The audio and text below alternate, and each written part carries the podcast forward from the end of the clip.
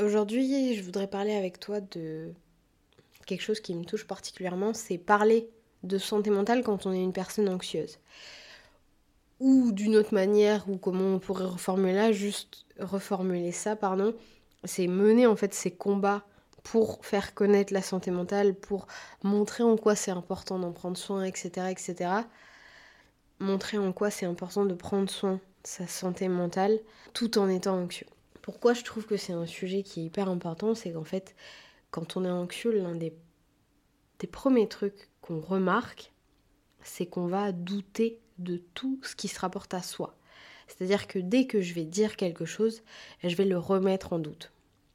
Si tu savais le nombre d'épisodes de podcast que j'ai supprimés après euh, des fois 30 minutes d'enregistrement euh, sur des sujets passionnants, hyper cool, mais parce que à un moment donné, j'ai sorti un exemple qui me paraissait maladroit, parce que à un moment donné, je me suis demandé si ce que je disais était véritablement cohérent, véritablement bien à mettre en avant, si j'avais pas dérapé, si quelque chose que j'avais dit n'était pas hors propos, hors contexte, si on n'allait pas pouvoir prendre ça pour m'attaquer derrière, si c'était pas malvenu, euh, si justement j'allais pas manquer de respect à certains types de personnes, en évoquant un exemple, en faisant, en mettant en, corrélation euh, santé mentale et d'autres choses, etc., etc.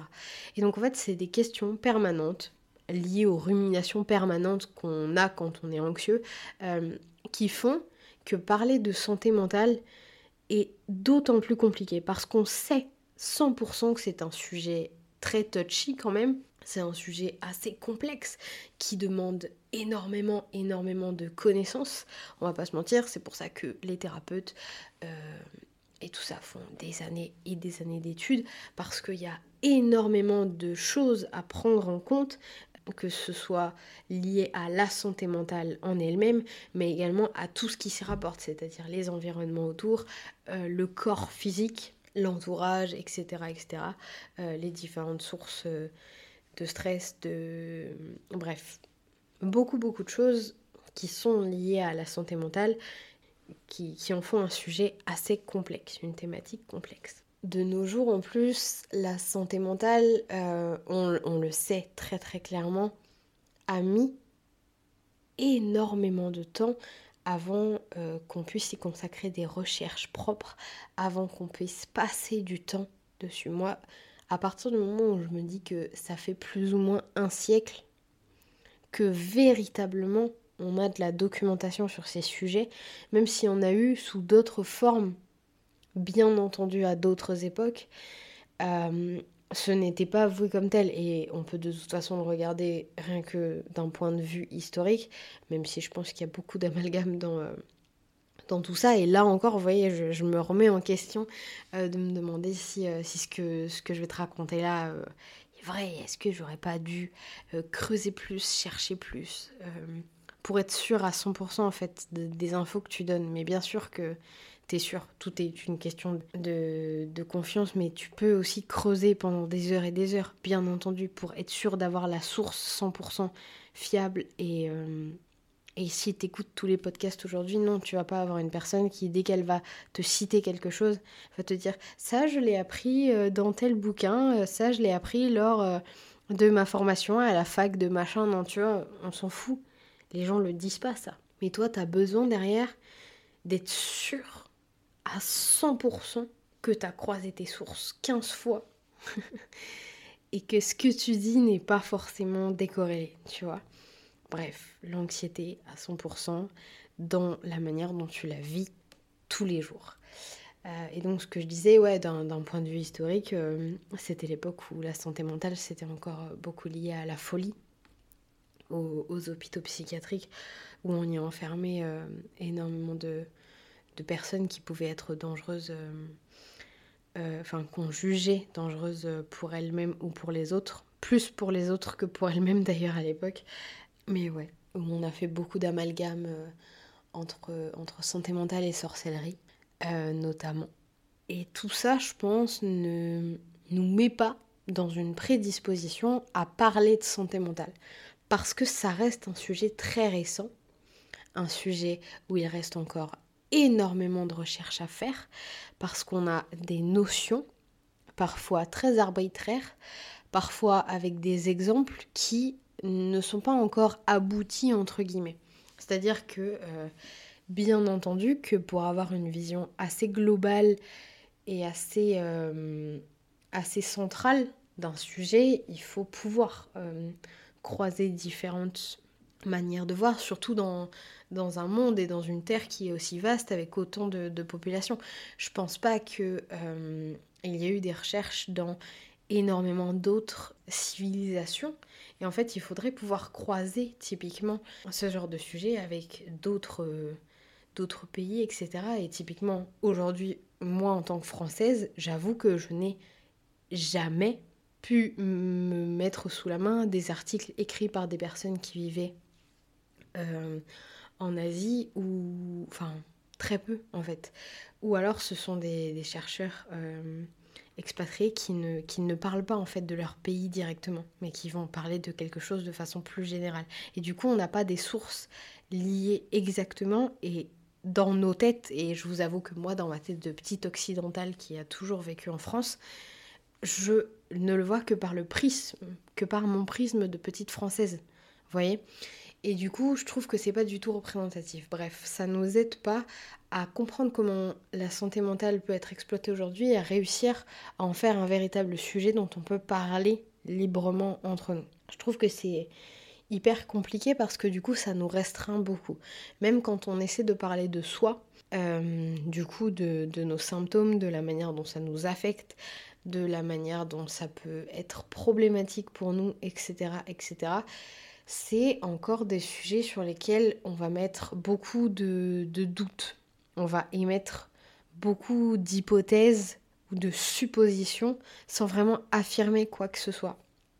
Parce que c'est comme si nos propres ressentis, nos propres symptômes n'étaient pas sûrs, n'étaient pas vérifiables, n'étaient pas quantifiables, alors qu'ils le sont complètement et on le sait en soi en tant que personne, l'affirmer haut et fort dans une société où la santé mentale est encore beaucoup stigmatisée, où on a encore beaucoup d'a priori, et où surtout, et ça c'est quelque chose que je pense de plus en plus, euh, quand on n'a pas vécu certaines choses liées à la santé mentale, il est extrêmement difficile de comprendre comment ça peut être aussi extrême. Et j'utilise le mot extrême euh, avec euh, beaucoup de clarté aujourd'hui parce que je ne trouve pas que c'est quelque chose de négatif. C'est pas grave. Ok?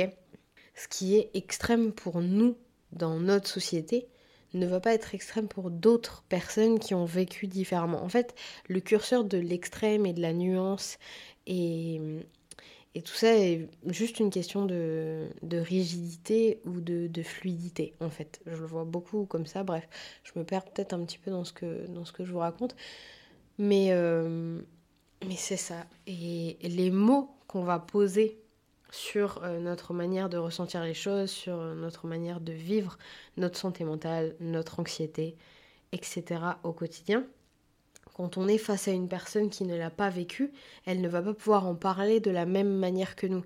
Quand, en tant qu'anxieux, on dit à une personne je suis désolée, j'ai mis trois semaines à répondre à ton message parce que c'était impossible pour moi. Je voyais ton, je, voyais en fait le message, je me souvenais tous les jours et j'avais cette charge mentale et j'avais des pensées qui me, qui me venaient et je me disais oui mais là ça fait trois jours, c'est trop tard mais si tu attends plus longtemps, ça va être pire, mais si tu attends moins longtemps, et en fait, tu te poses 10 000 questions, etc.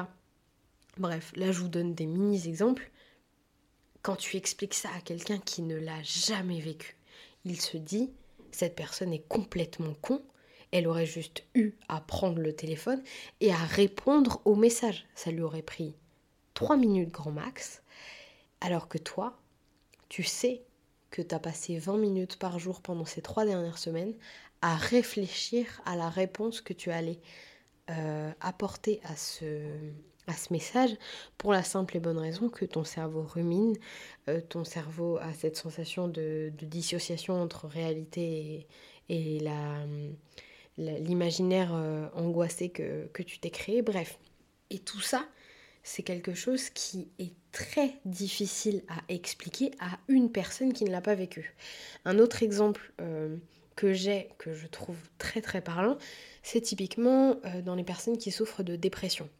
On est tout à fait d'accord que la dépression est un spectre, comme la plupart des maladies, des maladies tout court, mais notamment des maladies mentales. Dans ce spectre de la dépression, on peut être diagnostiqué dépressif, mais ne pas avoir le même type de dépression du tout.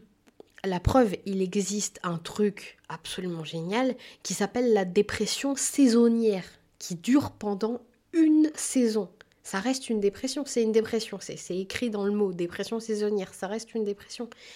Mais elle n'est pas du tout corrélée à d'autres types de dépression qui sont chroniques, qui sont euh, étalées dans le temps depuis des années et des années, qui vont, oui, pour certaines personnes, à des extrêmes parce que euh, parce que typiquement, euh, et, des extrêmes euh, qu'on peut voir beaucoup sur les réseaux, ça va être le, manque d'hygiène, euh, l'incapacité à se nourrir soi-même, enfin beaucoup de choses qui pour certaines personnes, on se dit bah oh là là, c'est chaud quoi entre guillemets. Et les gens qui n'ont aucune connaissance de santé mentale vont arriver à ces termes-là, de se dire oh là là, c'est particulier, je comprends pas comment c'est possible. Et en fait, ils vont décorréler l'un et l'autre dans ce spectre de la dépression. Le nombre de fois où j'ai entendu une personne dire oui mais euh, moi aussi euh, j'ai vécu une dépression euh, et pourtant regarde je m'en suis sortie c'est qu'une question de volonté il suffit de, vouloir s'en sortir il suffit de vouloir se dire que c'est bon il suffit de, vouloir demander de l'aide il faut faire un peu de sport mieux manger et puis ensuite ça va mieux Mhm. Mhm. Écoute, euh, Grégoire, c'est chouette. Peut-être que toi, tu as eu une petite dépression, peut-être même une dépression saisonnière, euh, une petite dépression à la perte de ton travail ou je sais pas quoi, qui a fait que euh, tu es tombé dans ta petite dépression là pendant six mois. C'était un petit peu compliqué. Ta femme, elle t'a aidé à te remettre. On est vraiment et vraiment du plus profond de mon cœur ravi qu'il n'ait fallu que quelques séances de sport, remettre une alimentation en place et retrouver un boulot pour que tu puisses te remettre sur le droit chemin. Et j'en suis ravie pour ces gens-là qu'ils aient réussi à guérir. Pour de vrai. Et je pense que vous êtes tous d'accord avec moi. Mais ce n'est pas pour ça que ça efface les gens qui souffrent de dépression depuis deux décennies, qui n'arrivent pas à s'en sortir, qui vont flopper entre des phases de up et des phases de down terribles, euh, qui vont parfois passer une semaine sans euh, pouvoir manger autre chose que trois gâteaux et boire une bouteille d'eau dans la semaine parce que c'est trop compliqué, des gens qui vont être incapables d'ouvrir leur volet, des, gens qui vont sentir en se regardant qu'ils ne se reconnaissent pas dans le miroir, tout ça, ça fait partie aussi de la dépression. Et tu peux pas parce que toi tu as eu une dépression peut-être plus petite ou avec ta seule volonté ça a été mieux, tu ne peux pas penser que la totalité du spectre de la dépression c'est ça. Tu vois? Et c'est pour ça que je dis que quand une personne n'a pas vécu quelque chose dans la santé mentale, il est extrêmement difficile de, l'expliquer ou de, comprendre à quel point on arrive à des symptômes euh, comme cela. Et pourtant, tout s'explique de manière très très très rationnelle au niveau scientifique.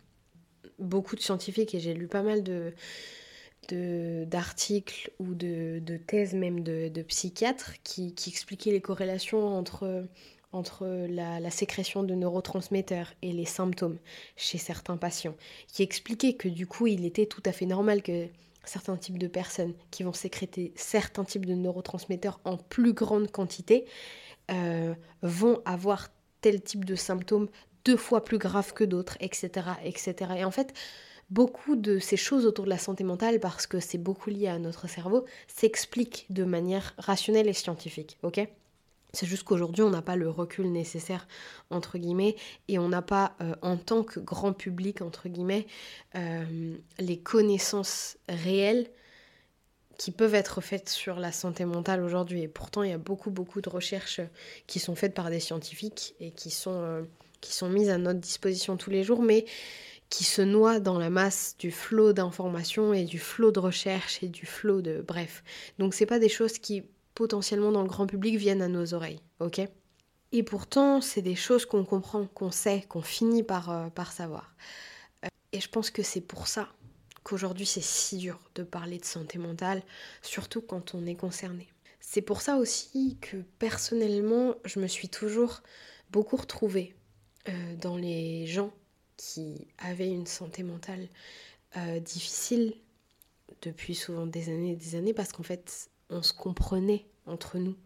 Il n'y avait pas besoin d'expliciter pendant des heures et des heures, d'essayer de trouver des images, des métaphores pour expliquer à quel point le symptôme était violent, à quel point il pouvait nous, nous plonger dans un état de déprime intense, à quel point les émotions qu'on ressentait étaient intenses, énormes, invivables parfois, entre gros guillemets. Euh, parce que la personne en face l'avait vécu et simplement en la regardant dans les yeux, je pense que, et j'espère de tout cœur que vous avez tous déjà vécu ce moment de, de parler de, de, santé mentale avec une personne qui est concernée comme vous, peut-être même par la même maladie que vous, et de voir tout simplement dans ses yeux, après quelques paroles, que oui, véritablement cette personne a vécu le même type de personne que vous, le, même type de, choses, le même type de schéma. C'est une des raisons pour lesquelles je suis absolument euh, et inconditionnellement fan d'Internet parce qu'aujourd'hui, grâce aux réseaux sociaux, grâce à YouTube, grâce à beaucoup, beaucoup de choses, il nous est permis de comprendre ça, de vivre ça, de, de connecter entre nous et de se rendre compte que c'est pas juste nous, juste dans nos têtes, qu'en fait, il y a quelque chose de plus qui s'explique au niveau scientifique, au niveau rationnel, au niveau euh, neuroscientifique, etc., etc. Mais que euh, la manière dont les gens vont le percevoir n'est pas du tout un manque de clarté de leur part, mais un manque d'empathie, en fait. Une incapacité propre à se mettre à notre place. C'est comme je, le dis là aujourd'hui, là encore, mon cerveau est en train de me dire Elori, ne parle pas de ce sujet dans un podcast. Est-ce que tu es sûr de pouvoir parler de ça Blablabla, bla, bref, petite rumination mentale en direct. Euh, c'est comme je, n'ai jamais eu de, de maladie très grave physique, euh, type un cancer, type. Euh, je vous avoue que je, je m'y connais pas énormément en maladie et parfois je me dis tant mieux. Enfin, j'ai la sensation que quand on connaît pas quelque chose, c'est parce qu'on n'est pas obligé d'y être confronté. Et euh, bref. Et je n'ai jamais connu ça. Et même si parfois j'ai une certaine forme d'empathie de pouvoir me mettre à la place de ces gens, de me dire oui, ça a l'air extrêmement douloureux, je n'ai jamais vécu tout ça. Et il ne m'est pas possible aujourd'hui de connaître exactement l'intensité de la douleur, de la douleur physique, de la douleur mentale, de la douleur quotidienne des gens qui ont certains types de maladies, qui ont vécu certains types de drames, qui ont dû faire face à certains types d'obstacles dans leur vie. Ça ne m'est pas possible. Parce que parfois, il y a des choses qui sont comparables, entre gros guillemets, qu'on peut potentiellement corréler ensemble et se dire si tu as vécu tel type de choses, peut-être pourrais-tu mieux comprendre telle autre chose. Typiquement, je pense que étant une personne concernée par euh, des soucis de santé mentale depuis toujours, je me suis toujours dit qu'en fait ça m'avait permis, ce souci-là, d'avoir une plus grande empathie pour les gens malades de manière générale même pour les personnes atteintes d'une maladie physique qui m'est complètement étrangère. Parce que justement, j'ai déjà ressenti dans ma vie le manque d'empathie des autres face à ma propre maladie, face à mes propres maladies. Et donc, je me rends bien compte de la difficulté pour les gens d'exprimer complètement ce qu'ils ressentent, parce que déjà, euh, un, et ça on le sait tous, on n'a pas envie de passer pour une victime. Et même si parfois c'est le cas, on n'a pas envie d'être vu comme une victime pour toujours et à jamais, tu vois. C'est. C'est impossible, on, on, ne le veut pas. Même si on le veut pour un court instant, c'est pas véritablement l'enjeu que l'on veut derrière. Et donc en fait, même si pendant un court instant, on voit dans le regard de nos proches, de notre entourage, qui nous voit simplement comme une victime et qui va du coup nous prendre en pitié, on, a déjà ressenti ça. Et on ne veut pas de ça, donc on va essayer de faire en sorte de ne pas montrer ces facettes de nous. Et à la fois, il faut quand même expliquer. Parce que si on n'arrive pas à expliquer les symptômes à la personne, et notamment dans le cas de la santé mentale où en fait, euh, au-delà du fait que c'est quotidien comme beaucoup d'autres maladies, c'est surtout imprévisible. C'est surtout imprévisible dans le sens où euh, une crise peut survenir à énormément, énormément de, moments sans qu'on s'y attende euh, dans certains types de maladies il est très difficile de prévoir il est très difficile de pouvoir calmer d'une crise à l'autre puisqu'on ne va pas réagir de la même manière. La crise ne va pas être de la même intensité, de la même manière et surtout si elle sort entre guillemets de nulle part pour les gens parce qu'on n'a jamais voulu parler de nos symptômes, parce qu'on a toujours eu trop peur d'en parler, pour eux ça sort de, de rien en fait, ils, ils comprennent pas. Quand on a passé, et on le fait tous, on le fait tous, on le fait tous. Quand on a passé notre temps à masquer notre santé mentale, à, porter ce masque du sourire pour essayer de montrer que tout va bien alors que euh, ça fait six ans que, que, que, vous souffrez de dépression, quand on refuse de parler de ces symptômes pour ne pas paraître faible, pour ne pas passer pour une victime, par peur aussi que les autres nous abandonnent face euh, au fardeau qu'on pense représenter, parce que ça, je pense que c'est. Il faudra que j'en fasse tout un épisode. Il faudra que j'en fasse tout un épisode. Au fardeau qu'on pense représenter pour les autres, et notamment pour les gens qui nous sont proches, on fait tout pour masquer tout ça. Mais à un moment, et on le sait, ça reste une maladie, et tout revient au galop. Au bout d'un moment, et c'est pour ça qu'en fait, entre guillemets, parfois on aggrave nos soucis de santé mentale, on fonctionne comme une cocotte minute, on a tellement peur de ce regard des autres, de machin, qu'au final, à un moment, tout explose et la crise est démentielle. Elle est complètement folle parce que on a essayé de tout cacher, de tout garder à l'intérieur pendant des jours et des jours et des jours, ok? C'est beaucoup trop difficile de, de pouvoir parler, d'être confronté en fait à, à ces deux extrêmes-là, ces deux ultimes-là, de se dire est-ce que j'en parle, est-ce que j'en parle pas? Quand est-ce que j'en parle? Moi, je me souviens, et je, vous donne ce petit exemple personnel, mais euh, euh, je me suis mise en couple il y a quelques années avec quelqu'un qui en fait m'a reproché de ne lui avoir parlé de mes soucis mentaux que un mois après qu'on se soit mis ensemble. Et en fait, ça m'a énormément affecté euh, cette, ce reproche qu'il m'a fait, parce qu'en fait, je, je n'arrêtais pas de me dire, mais à quel moment aurais-je dû le dire? Est-ce que ça veut dire? Et c'est là où, mais en fait, tout est toujours une question de symptômes. En fait, quand on réfléchit à tout ça, on, revient juste à notre rumination mentale de gros anxieux, euh, en mode ah là là, qu'est-ce qu'on va faire? Trouvons des solutions. Alors qu'en fait, on trouve pas de solution, on rumine, on rumine, ça n'a rien à voir. Euh, on se pose 12 000 fois la même question, on sait. Bref, et, euh, et donc je n'arrêtais pas de me, de me poser la question, de me dire mais ça veut dire quoi? Est-ce que ça veut dire que si je lui avais dit plus tôt, ben, on se serait jamais mis ensemble? Est-ce que au contraire c'était vrai et qu'il fallait que j'en parle dès le début comme euh, comme certaines choses dont il faut parler dès le début d'une relation, genre euh, genre j'ai un enfant et même pas. C'est encore des questions qu'on se pose dix mille fois. Est-ce que tu dois annoncer que tu as un enfant ou un chien ou, ou que tu as 12 maisons parce que tu es milliardaire à quelqu'un dès que tu le rencontres? Voilà, bon, je sais pas parce que je suis pas milliardaire, mais chacun est, libre, je pense, de, ses propres choix et, d'entendre, et, chacun aussi est libre de faire les reproches euh, qu'il veut. Mais là, typiquement, c'était une personne qui n'était pas vraiment concernée à l'époque par la santé mentale, qui n'y connaissait entre guillemets pas grand-chose. Et, c'est une des raisons qui, aujourd'hui, avec le recul, me fait dire oui, c'est normal que, que, je lui en ai pas parlé en fait.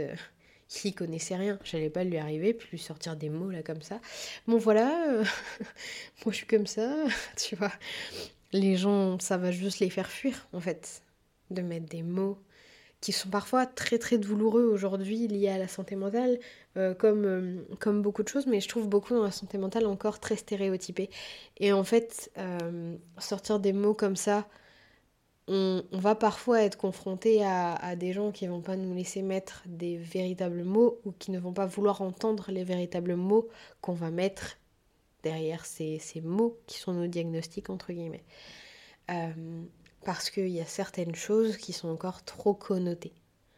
Et pourtant, quand euh, si j'arrivais un soir et que j'annonçais à, mes amis, euh, bon voilà, le médecin était sans appel, j'ai une bronchite. Il n'y a pas de stéréotype à mettre derrière. Ils savent que je vais cracher mes poumons pendant une semaine et puis voilà. Et puis je vais manger du miel et puis je vais prendre deux trois médocs et puis ça ira mieux. Voilà. Il n'y a pas de stéréotype derrière une bronchite. Mais il y a des stéréotypes derrière d'autres trucs. Et pourtant, ça reste une maladie avec des symptômes. Tu vois, mais pas pour les gens. Pas pour notre société, pas aujourd'hui, en tout cas. C'est pour ça que c'est super dur d'en parler. Euh, cet épisode, je pense, part un peu dans tous les sens. C'était un peu le but, parce que c'est aussi un peu moi. je voulais surtout que tu gardes en tête que tu as le droit de faire le choix qui s'impose pour toi et qui semble s'imposer même si tu penses que c'est ta maladie qui te fait faire ce choix. Je m'explique parce que c'est souvent le cas, euh, typiquement pour pallier à certains de nos soucis, notamment quand on est anxieux, on va tenter de le cacher par euh, certaines manières, en portant un masque, en jouant un jeu, etc. Tu es libre de le faire.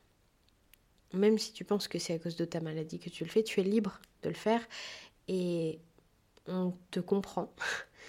et on comprend que tu as besoin de le faire et je pense qu'on le fait tous avec certains types de personnes à certains moments, dans certains enjeux. Euh, et tu es complètement libre si tu as envie de parler à gorge déployée.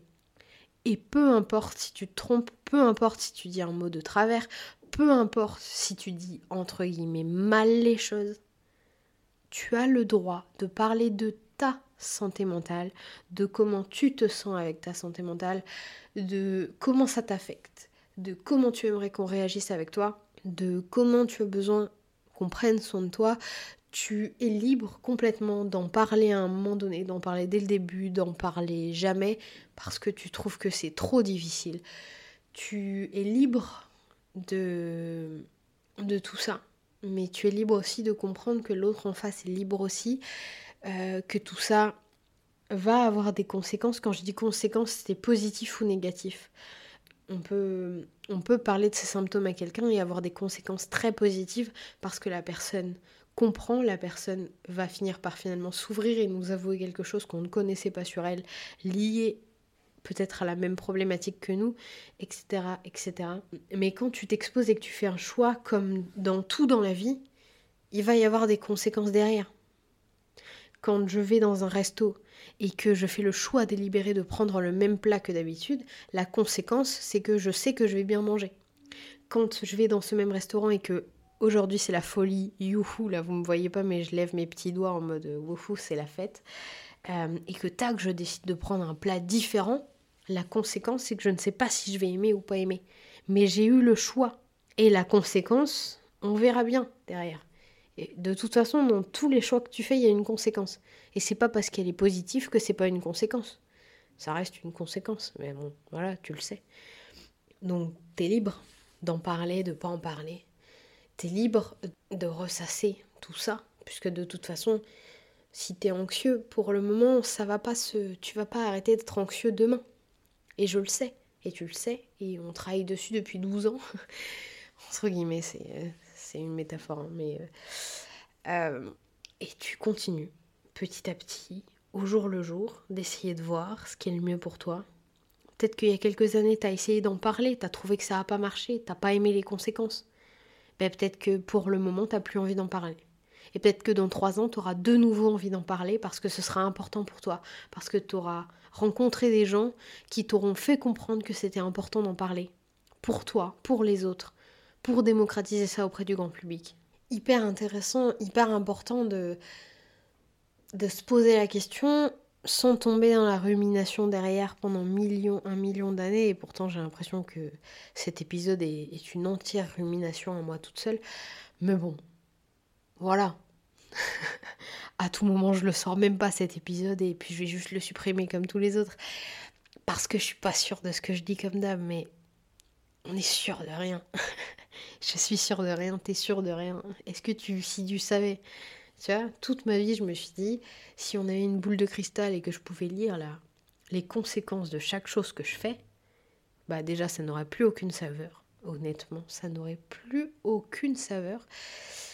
Et en plus de ça, euh, bah, ce serait chiant, quoi. Ce serait chiant. Et j'ai beau être anxieuse du plus profond de mon cœur, je vous avoue que j'adore m'amuser. J'adore avoir cette petite sensation de surprise au fond du ventre en me disant youhou, qu'est-ce qui va se passer? Ça va être sympathique tout ça. Et je pense qu'on a tous le droit à ça. Clairement, ça fait partie de la joie et de la fierté, de la confiance, tout ça, tout ça, tout ça. Tout ce qui est positif en fait dans ta vie, dans ta life. Je te fais des gros bisous. Je te laisse euh, prendre soin de toi et, et décider. Et j'espère surtout que cet épisode a pu t'apporter des petites phases de réflexion. Au-delà des, petits moments de réflexion, j'espère surtout que ça t'a permis de comprendre que t'es pas seul. C'était vraiment ce que je voulais te partager là comme ça dans le flot, mes pensées, euh, mes ruminations également. Te partager à quel point parfois on se retrouve enlisé dans tout ça et à quel point on a la sensation de ne pas être compris. Parce que c'est toujours très difficile de se mettre à la place des autres, mais c'est aussi très difficile de se rendre compte que les gens ne peuvent pas vraiment se mettre à notre place parce que il n'y a que nous-mêmes qui sommes capables de savoir exactement à l'intensité près ce que nous ressentons. Personne autour de nous ne peut ressentir la même chose. Et tu as beau l'expliquer avec des mots, ils ne seront jamais assez nombreux pour te permettre d'expliquer à la sensation près ce que tu ressens et comment tu vis les choses. Mais c'est pas grave, au moins ça te fait un secret avec toi-même. et tu trouveras toujours des gens qui auront vécu cette chose à peu près à l'intensité près, qui pourront te comprendre et qui pourront t'épauler et t'aider dans tout ça.